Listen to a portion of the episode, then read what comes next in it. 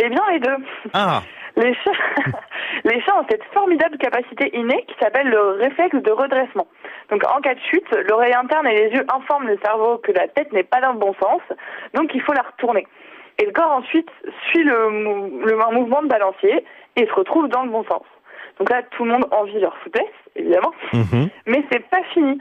Instinctivement, le chat se place en position parachute. C'est-à-dire qu'il écarte les pattes et il s'étire au maximum, ce qui fait que ça augmente sa résistance à l'air et ça diminue sa vitesse.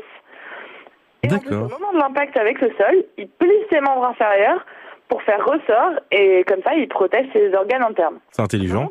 Donc la réponse est oui, en fait. Oui. Il, il retourne sur leurs pattes. Eh bien non. Ah, d'accord. Pourquoi Pas toujours. Parce que pour avoir le temps de faire tout ça, il faut une distance minimum d'un mètre cinquante, voire plus. Car en fait, plus ils ont de temps, mieux ils gèrent leur atterrissage et moins ils se blessent. Normalement, ils acquièrent cette capacité aux alentours de 7 semaines. Mais bon, comme chez les humains, l'apprentissage est plus ou moins rapide. Donc, il il est pas rare qu'un chaton se cache une patte en faisant foufou, à sauter partout, par Oui. exemple.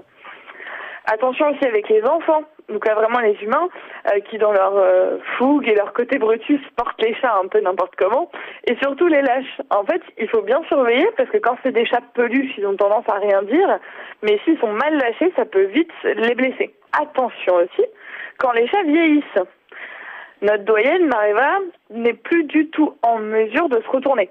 Donc là, c'est nos amis qu'il faut avertir, parce que si elles tentent de sauter sur leurs genoux et qu'ils refusent, ils Hmm. doivent la reposer délicatement sur ses quatre pattes, sinon elle s'écrase littéralement au sol. Est-ce que ça signifie que peu importe la hauteur, un chat adulte et en bonne santé s'en sort dans tous les cas.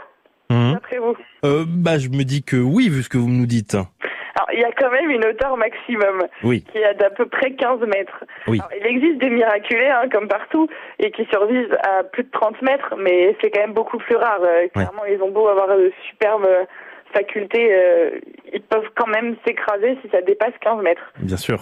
Après, ce qui est fou, c'est que le chat va davantage se blesser entre 2 et 7 mètres qu'entre 7 et 15.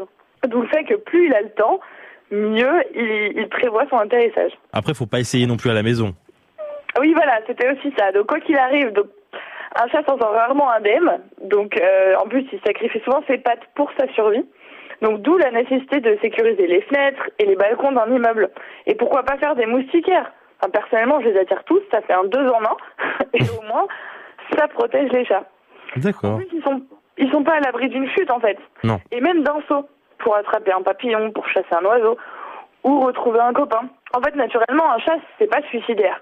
Sauf que, par exemple, un mâle non castré, s'il entend une femelle en chaleur, il va succomber à l'appel de la, de la femelle, et il va sauter même s'il est à 100 mètres.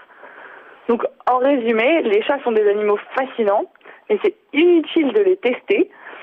Et c'est inutile aussi de se dire qu'ils vont pas prendre de risques. Ils peuvent prendre des risques. Donc, en fait, il faut mieux jouer la sécurité et prendre soin de tout le temps.